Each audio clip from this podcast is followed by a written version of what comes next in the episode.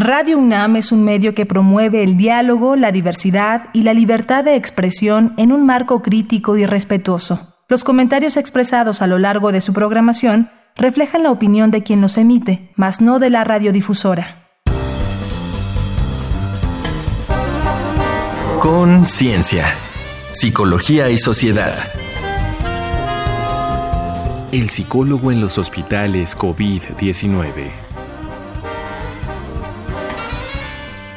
Bienvenidos, bienvenidas. Estamos en Conciencia, Psicología y Sociedad. Aquí en Radio UNAM transmitimos a través del 96.1 de FM. Les recordamos que este es el espacio que compartimos con la Facultad de Psicología en el que abordamos pues precisamente temas desde ese enfoque. Invitamos a distintos colaboradores, investigadores, investigadoras, académicos, en fin, que se encuentran también en este ámbito de interés. Yo soy Berenice Camacho y en esta ocasión comparto la conducción con la doctora Laura Ramos Languren, que se encuentra también en vía remota, así como lo estoy yo y como está el resto del equipo, desde casa con sana distancia. Doctora Laura Ramos, bienvenida aquí a Conciencia, Psicología y Sociedad. ¿Cómo estás? Hola, Berenice, buen día.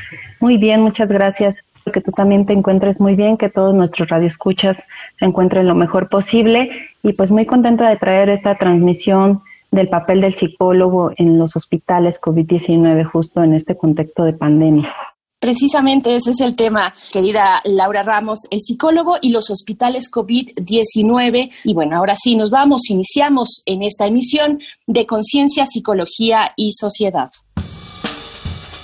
El impacto de la pandemia de COVID-19 ha cundido a través de la sociedad mucho más allá que la enfermedad física y su afectación a la salud mental ha resultado ser otra pandemia extendida a más personas y que amenaza durar incluso más. Todos enfrentamos miedo a contagiarnos, a contagiar a otros, a la posible hospitalización y a la muerte, y en caso de morir, a un sepelio que no respete nuestras tradiciones. Los problemas económicos también derivan en grandes afectaciones psicológicas. Sin embargo, por concentrar a los grupos más vulnerables, los hospitales de atención a pacientes COVID-19 condensan los efectos psicológicos más extremos de esta pandemia, que asolan a los pacientes graves hospitalizados, a sus familiares y al personal de primera línea de atención a la salud. Una enfermedad que amenaza la vida genera gran angustia y dificulta comprender lo que sucede. Los pacientes sufren aislamiento, ansiedad, depresión, sentimientos de estigma y la empatía reducida por protocolos de protección personal. Cursan por sentimientos de ira. ¿Quién me infectó? Culpa por infectar a familiares y miedo al trato de la gente si consiguen mejorar. Si otros familiares se enfermaron también, desde sus camas se preocupan por ellos. Por ejemplo, si los colocan en soporte vital y peligra su vida, para los familiares de los pacientes hospitalizados, el alejamiento, la incertidumbre o recibir malas noticias puede afectar profundamente su estabilidad emocional. En el hospital, para médicos, enfermeras y demás personal de salud, el estrés es diferente. Además de su labor, les preocupa infectarse y propagar el virus a su familia. Los dilemas éticos, el agotamiento y la impotencia ante la muerte y el dolor ajeno. Su salud mental puede verse afectada por ansiedad, miedo, depresión, insomnio, baja autoestima y el uso de sustancias. Esta pandemia ha evidenciado que la salud es física y mental van de la mano y que es necesario atenderlas juntas. Ante ello, en los hospitales, los profesionales de la salud mental tienen un papel invaluable como clínicos, comunicadores, supervisores, defensores de la salud, investigadores y colaboradores gracias al trabajo psicológico basado en evidencia, producto de investigación rigurosa, pueden recurrir a guías para la atención del paciente y para tomar mejores decisiones. Entonces, ¿qué hace un psicólogo en los hospitales COVID-19? ¿Y qué problemas emocionales y mentales enfrentan los pacientes, familiares y personal de salud en esta pandemia? Para responder estas y otras cuestiones, nos acompaña Edgar Landa Ramírez, licenciado, maestro y doctor en Psicología Clínica y de la Salud, todas por la UNAM, fundador y coordinador del programa de Psicología en Urgencias Médicas del Hospital General, doctor Manuel Gea González. Es también profesor de licenciatura y posgrado en la Facultad de Psicología, así como responsable y participante en una variedad de proyectos de investigación. Ante la pandemia de COVID-19, fue nombrado coordinador de atención en salud mental a pacientes, familiares y personal de salud en el mismo hospital y participa con la Secretaría de Salud en la difusión de información y técnicas psicológicas a personal hospitalario y población en general. Bienvenido, doctor. Hola, muy buenas tardes, Berenice, Laura. Buenas tardes, el auditorio. Muchas gracias por la invitación y muy contento de poder colaborar con ustedes en esta ocasión. Al contrario, doctor Edgar Landa Ramírez, gracias por estar aquí, por hacerse ese espacio para compartir con la audiencia de Radio UNAM aquí en Conciencia, Psicología y Sociedad. Pues bueno, esa es la pregunta, ya lo decía mi compañera Laura Ramos, ¿qué hace un psicólogo dentro de los hospitales COVID-19? ¿Cómo responder esta pregunta, doctor? Sí, con mucho gusto les comparto la experiencia que tenemos. Quiero dar a manera de preludio información de lo que voy a compartir el día de hoy con ustedes es una información que representa no solamente el trabajo de los psicólogos que estamos en el Hospital Gea González, eh, hospital al cual le agradezco muchísimo, al igual que la Facultad de Psicología, el apoyo que nos han brindado durante toda esta pandemia, sino que también representa el esfuerzo y el trabajo que están haciendo psicólogos en toda la República, en hospitales como Nutrición, como el Hospital Juárez de México, como el Hospital 20 de Noviembre, como el INER.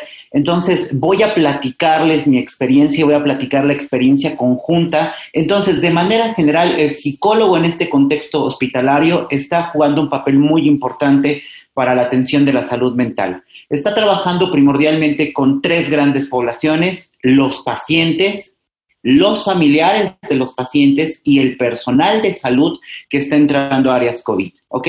¿Qué hacemos particularmente con los pacientes?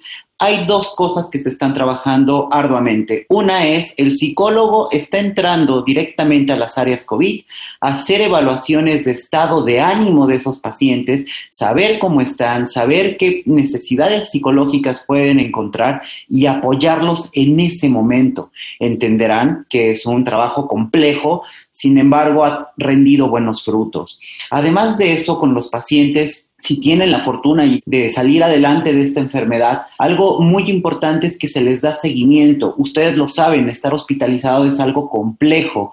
Entonces, si el paciente estuvo hospitalizado, lo tuvieron que intubar, estuvo un rato importante en urgencias o en terapia intensiva, es muy probable que ya dado de alta, pueda desarrollar algunos problemas psicológicos. Entonces hacemos llamadas para dar seguimiento a esos pacientes y ver cómo van evolucionando. Con los familiares trabajamos en tres grandes momentos durante la hospitalización. Eh, como en México no, no hubo una cuarentena obligatoria, era común que afuera de los hospitales tuviéramos familiares de los pacientes que estaban hospitalizados. Entonces trabajábamos directamente con ellos para dar información, para dar técnicas de psicoeducación, para poder identificar qué problemas emocionales estaban presentando. También se les hacía llamada o se les hace llamadas para ver cómo están, para identificar qué está pasando con ellos, para ver cómo los podemos apoyar y desafortunadamente también pasa, muchos de los pacientes con COVID están falleciendo, cuando se le da la noticia al familiar, muchos de ellos caen en crisis. El psicólogo que está en área hospitalaria, una de sus labores más importantes es dar contención e intervención en crisis ante ese contexto. Finalmente, les platico, ya en la cuestión del personal de salud que está en los ámbitos hospitalarios, se están haciendo muchas medidas. Generalmente, o de manera muy particular, identificamos tres. La primera son evaluaciones disponibles y constantes para saber cómo va el estado psicológico de cada uno de ellos.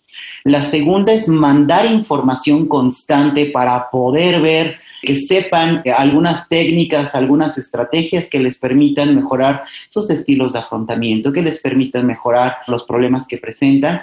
Y ya en el caso más particular, se puede hacer intervenciones grupales, claro, con sana distancia dentro de los hospitales, o ya intervenciones individuales basadas en terapias con datos empíricos que sustenten su tratamiento. Doctor, y entre estos problemas que nos comenta, ¿cuáles son los más frecuentes entre los pacientes, familiares y el personal de los hospitales? El problema más común que estamos viendo en las tres poblaciones tiene que ver con aspectos de estrés y ansiedad. Es algo que se está presentando de manera compartida. También sintomatología depresiva, Algo que nos ha llamado mucho la atención, que todas las poblaciones nos han reportado, es insomnio. Y ya dependiendo de cada población va a haber particularidades. Por ejemplo, el paciente cuando queda hospitalizado tiene mucho miedo, tiene mucho miedo de cómo va a evolucionar todo. El familiar, por ejemplo, también, además del miedo, puede presentar enojo porque no puede pasar a ver a su familiar para evitar contagios. Es algo que no está permitido en este momento. Y en el caso del personal de salud, además de los problemas que ya te mencioné, algo que se presenta mucho es el consumo de sustancias. También nos ha incrementado el consumo de alcohol. No estamos hablando de niveles patológicos en la mayoría de los casos y en algún momento la cuestión de sentirse muy preocupados de no poder estar en contacto con sus seres queridos. Esos son los problemas que hemos identificado a nivel nacional y que también se reportan a nivel internacional. Pues bueno, qué complejo panorama nos comparte doctor Edgar Landa Ramírez. Tenemos todavía mucho por delante en este programa. Yo les invito a hacer una pausa. Estamos en Conciencia, Psicología y Sociedad. Vamos a escuchar la opinión de otra colega de usted, doctor, la maestra Cintia Tamara Sánchez, que bueno, también tiene mucho que aportar desde su experiencia y opinión en estos temas. Así es que vamos a escuchar este testimonio, esta opinión que nuestra compañera Alejandra Mireles recuperó para este programa. Vamos a escuchar. Los expertos comentan.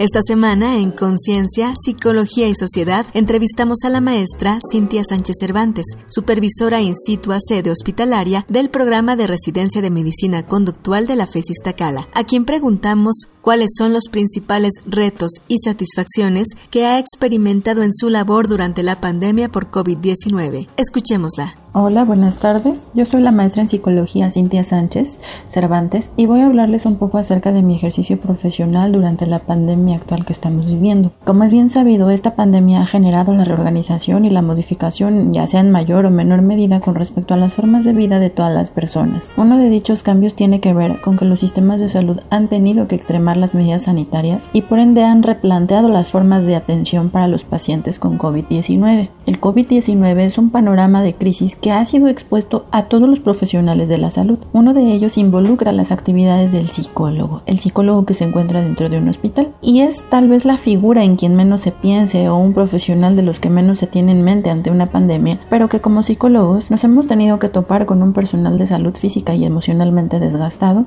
También como psicóloga he tenido que apoyar ante crisis presentadas ante el manejo de malas noticias médicas por COVID-19. He tenido que enfrentarme al duelo inclusive múltiple de varios familiares que han acudido al servicio de urgencias. En este momento les puedo comentar sobre otro caso de una hija cuya necesidad era poder darle una noticia a su papá no tenía otra necesidad, no tenía una necesidad como tal psicológica, sino tenía esta necesidad ya que su papá había sido hospitalizado por COVID-19 y ella necesitaba darle la noticia al paciente de que este sería abuelo, tenía miedo de ya no poder decírselo posteriormente y se realizó un enlace online necesario para llevar a cabo dicha acción. Esto me lleva a comentarles que también se ha hecho uso de dispositivos electrónicos para disminuir la distancia entre familiares y pacientes en pro de la salud emocional de los pacientes y he tenido que desarrollar habilidades de terapia en línea mediante el conocimiento además actualizado de herramientas que hacen la comunicación terapéutica online más dinámica y eficaz. Sin duda, la pandemia ha presentado para mí una gran área de oportunidad en el ámbito hospitalario. Gracias. Para Conciencia, Psicología y Sociedad, Alejandra Mireles. Muchas gracias, la maestra Cintia Tamara Sánchez. Hay que decir que ella está adscrita al Servicio de Salud Mental del Hospital Juárez. Estamos en esta emisión de Conciencia, Psicología y Sociedad hablando del papel del psicólogo en los hospitales COVID-19. Doctor, continuamos con esta conversación que de nuevo le agradecemos y yo le pregunto cómo es la ayuda de un psicólogo durante esta pandemia dentro de los hospitales COVID-19, doctor. Podemos hablar de tres grandes acciones. La primera está muy encaminada a las evaluaciones.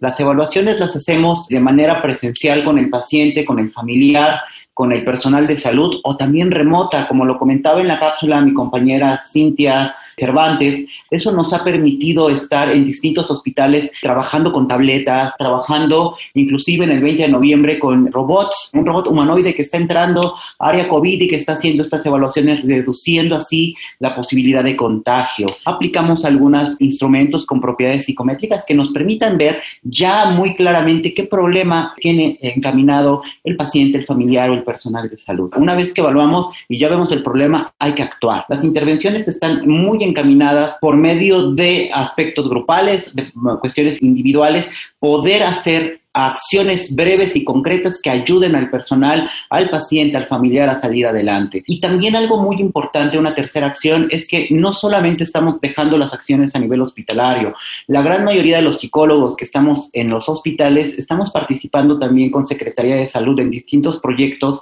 que ayudan a la evaluación y al apoyo de la salud mental de población general. En el caso particular de nosotros en el GEA, en la creación de un curso de malas noticias, que me da mucho gusto compartir estamos muy cerca de llegar a 100 mil personas que lo han tomado. Entonces, estamos hablando de un conjunto de acciones que nos han ayudado para eso. Doctor, justo ahora que nos comentas de estas intervenciones, ¿nos puede hablar un poquito más de cuáles han resultado más útiles para abordar los distintos problemas psicológicos en esta pandemia? Claro que sí, con mucho gusto, Laura. Depende mucho de la población. Por ejemplo, cuando hablamos con pacientes, tienen que ser intervenciones muy breves. Cuando estamos en el hospital, los pacientes generalmente tienen un deterioro físico, no pueden respirar, entonces tienen que ser intervenciones muy, muy enmarcadas, muy breves, a veces de una sola sesión con los familiares. Podemos dar técnicas de contención y de acompañamiento durante el tiempo que están esperando noticias de su paciente damos intervención en crisis si se requiere. Y después de eso siempre damos seguimiento para tratar de ver cómo evoluciona y si es necesario empezar un trabajo más arduo. En el caso también del personal de salud, estamos haciendo dos cosas. Intervenciones basadas en aspectos grupales donde se les dan técnicas, manejo de ansiedad, manejo de depresión, manejo de síntomas o terapias individuales. Afortunadamente la terapia psicológica ha mostrado muy buena evidencia para tratar ese tipo de problemas y es uno de los tantos problemas que hemos ido abordando. Qué interesante y qué labor desde ya el reconocimiento a todo el personal de salud que precisamente está abocado a la salud mental en estos momentos pues complicados. Les recordamos que estamos conversando con el doctor Edgar Landa, coordinador del programa de psicología en urgencias médicas del Hospital General Dr. Manuel Gea González. Les invitamos, doctor Edgar Landa, Laura Ramos, vamos a hacer una pequeña pausa para escuchar algunos datos, algunos números relevantes en cuestiones de salud mental precisamente en el contexto de esta pandemia. Vamos a nuestra sección Un dato que deja huella. Un dato que deja huella.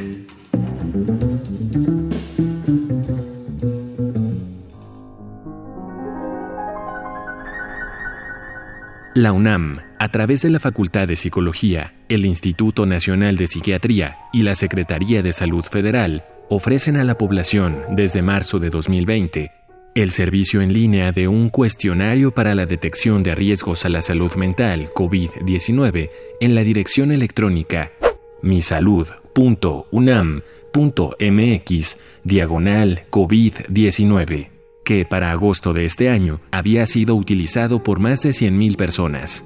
Como resultado, según la gravedad del riesgo detectado, se les deriva a intervención psicológica, presencial o remota, o a recursos digitales de orientación y autoeducación emocional. El personal de salud sumó 16% de los usuarios y 10% de ellos sufría de burnout o fatiga por compasión. Del total de cuestionarios, en 25% se identificaron casos de riesgo de violencia, en 12% consumo de sustancias, en 10% depresión, en 8% ansiedad generalizada y en 5% de autolesión o suicidio. El personal de salud enfrenta un riesgo muy elevado de contagio por COVID-19. Para el 25 de agosto de 2020, representaba 17% de los casos confirmados, 60% mujeres. 2% de las muertes nacionales confirmadas por COVID-19 correspondían a personal de salud, 70% hombres. La mitad se trataba de médicos o médicas. Nuestro invitado, el doctor Edgar Landa Ramírez, participó en la creación de un curso en línea para capacitar a profesionales de la salud en la entrega de notificaciones de muerte en el contexto de COVID-19, destinado a cuidar la salud emocional tanto de los familiares como del propio personal hospitalario. Estamos conversando con el doctor Edgar Landa Ramírez. Doctor, hacia el último bloque, ya nos acercamos hacia el último momento de esta conversación, que de nuevo le agradecemos mucho. Yo le pregunto, qué factores de riesgo se han identificado para el trabajo de las y los psicólogos dentro de clínica, dentro del hospital y qué cuidados debe tener el personal especializado dentro de los hospitales COVID-19. Un poco nos lo comentaba también la maestra Cintia Tamara Sánchez, nos hablaba pues de lo que tuvo que aprender al enfrentarse pues a un espacio como este, como son los hospitales COVID-19, doctor. Coincido plenamente con la descripción que hizo la maestra. Todo personal de salud tuvo que pasar por una capacitación para usar adecuadamente el equipo de protección, para tomar medidas de bioseguridad y para poder protegerse a uno mismo, pero también proteger al compañero que está al lado y al paciente y al familiar, para protegernos todos, ¿vale? Podemos identificar distintos factores de riesgo que tiene el personal de salud dentro de los hospitales. Les voy a comentar que muchos de estos factores no son exclusivos del psicólogo. En realidad, están descritos para todos los que estamos en área hospitalaria y que son los que se han identificado como los más importantes. Por ejemplo, el personal de salud que tiene menos experiencia clínica tiene mayor probabilidad de desarrollar problemas de salud mental. Si tú tienes alguna enfermedad crónica, podías meter un permiso para no estar aquí. También si estás expuesto a estigma social o problemas en el trabajo, puede ser un problema fuerte si no hay buenos puntos de comunicación, si además de eso las necesidades básicas no se están cubriendo o apoyando, son factores de riesgo. Pues justo con toda esta labor tan importante que están haciendo los psicólogos, las psicólogas en hospitales, ¿qué es lo que sigue en cuestión de trabajo psicológico en esta pandemia? Todos los datos que hasta ahorita se han presentado son datos que nos vienen generalmente o de Italia o de China. Entonces, si bien es cierto, vamos a compartir varias cosas por la naturaleza misma del COVID, va a haber otras cuestiones culturales, idiosincráticas, propias de la identidad nacional que no se van a compartir, por lo cual es tremendamente imperante y ese es un llamado que yo hago al psicólogo que está en el área hospitalaria. Es importante que unan esfuerzos, que unamos esfuerzos y comencemos a trabajar de manera articulada, de manera coordinada para la atención clínica, la generación de investigación pertinente fuerte y robusta para identificar ya las necesidades, no solamente de lo que yo veo en mi hospital, Energía, también hospitales fuera de la ciudad, eh, a nivel nacional, que nos permita tener mejor representación de qué está pasando. Eso es lo que sigue. Estamos haciendo ya lo necesario para generar investigación de manera conjunta que permita tener una mejor atención clínica a estos pacientes, a los familiares y al personal de salud que tanto lo necesitan pues bueno, ya vemos la cantidad de temas de primer orden muy relevantes y la necesidad de atender la salud mental de las personas que se encuentran en esta situación. Doctor Edgar Landa, antes de despedirnos, le pregunto a dónde acudir. Hace un momento en la cápsula vimos el sitio misalud.unam.mx diagonal COVID-19, lo repito, misalud.unam.mx mx diagonal COVID-19, donde pues lo mencionábamos como uno de los lugares a los que uno se puede encaminar, donde primero hay que llenar un cuestionario, después de ahí se evalúa el riesgo por parte de los profesionales que ahí atienden y bueno, de todo un camino que está ahí, pero que se abre con ese portal. Yo le preguntaría qué otras opciones podemos tener, incluso por parte de Secretaría de Salud, justo para acudir y atendernos, doctor. Sin lugar a dudas, la opción que nos brindas es muy pertinente, muy útil, ha sido una herramienta muy útil durante toda la pandemia. Además de la que nos mencionas, yo le recomendaría muchísimo al auditorio poner coronavirus.gov.mx diagonal salud mental diagonal. Listo, ahí van a encontrar toda la información pertinente. Doctor, pues muchas gracias por tu participación, por toda esta información tan importante que nos compartes a nosotros, a la audiencia y a todo el sector salud. Muchas gracias a ustedes, Berenice, Laura, auditorio, por su tiempo. Quiero nada más aprovechar esta parte para agradecer infinitamente el esfuerzo de todos los psicólogos en el área hospitalaria, incluyendo también a los estudiantes. El estudiante es una piedra indispensable en todo esto que estamos haciendo. Es una base tremendamente importante. Mis estudiantes de pregrado, mis estudiantes de posgrado, desde casa me han estado ayudando sin ellos nada, ni el 10% de todo lo que hemos hecho podría haber sido posible. Les agradezco infinitamente todo su esfuerzo. Pues todo nuestro reconocimiento, doctor Edgar Landa Ramírez. Yo nada más comentar, el doctor Landa Ramírez es fundador y coordinador coordinador del programa de psicología en urgencias médicas del Hospital General Dr. Manuel Gea González y fue nombrado ante esta pandemia de COVID-19 coordinador de atención en salud mental a pacientes familiares y personal de salud ahí mismo en el Gea González. Reconocer el trabajo que se realiza también desde la, desde la propia Facultad de Psicología de la UNAM, donde precisamente el doctor Landa realizó su licenciatura, maestría, doctorado y todo lo que ha puesto a disposición la Facultad de Psicología en estos momentos complejos. Así es que le agradecemos mucho, doctor Edgar Landa Ramírez, por favor haga extensivo este reconocimiento que creo que tenemos todos y todas las mexicanas para con el personal de salud, específicamente con el que usted trabaja y coordina de salud mental. Muchas gracias, doctor. Muy buena tarde a todos. Gracias por la invitación. Les invitamos a hacer una pausa, vamos a escuchar algunas recomendaciones que se dan desde la cultura, desde el entretenimiento sobre este tema. Reconecta, recomendaciones culturales sobre el tema de hoy. La Gran Pausa, Gramática de una Pandemia, es un compendio de reflexiones editada por José Ramón Calvo. Reúne a destacados epidemiólogos, médicos, políticos, economistas, juristas, gestores culturales, periodistas, psicopedagogos, poetas y un Premio Nobel de la Paz. Publicado en mayo de 2020, es la radiografía de uno de los momentos más complejos para la humanidad de las últimas décadas. Una feliz conjunción de especialistas que ofrece herramientas para reorientarnos en este nuevo mundo. Búscalo en Editorial Malpaso. Es tiempo de las recomendaciones cinéfilas. She Dies Tomorrow, escrita y dirigida por Amy Seimetz, se iba a presentar en el festival South by Southwest de 2020, suspendido por la pandemia. Un inquietante thriller psicológico extrañamente oportuno. La joven Amy, que interpreta a Caitlin Shale, piensa que morirá al siguiente día, y este miedo resulta contagioso, incluso para el espectador. Estas fueron las recomendaciones de la semana. Te dejamos con el esperanzador poema Para la Libertad de Miguel Hernández, musicalizado por Joan Manuel Serrat. Y entro en los hospitales, entro en los algodones, como en las azucenas, porque donde unas cuencas vacías amanezcan, ella pondrá dos piedras de futura mirada y hará que nuevos brazos y nuevas piernas crezcan en la carne talada. Se nos ha acabado el tiempo. Su reflexión final respecto a nuestro tema de hoy, el psicólogo en los hospitales COVID-19, doctora Laura Ramos Languren, te escuchamos. Como hemos escuchado ya en muchas ocasiones, en muchos medios, el virus SARS-CoV-2 llegó para quedarse y tenemos que aprender a vivir con este virus y la enfermedad que causa la COVID-19 y no solo aprender del impacto físico, sino también el impacto psicológico que nos ha traído y estamos por conocer muchísimo. Entonces, el trabajo del psicólogo es importante para dar apoyo personal, pues no solo a los pacientes, sino también a los familiares y a la sociedad en general, con la cual también se debe trabajar en la concientización del trabajo importante que hace el personal de la salud.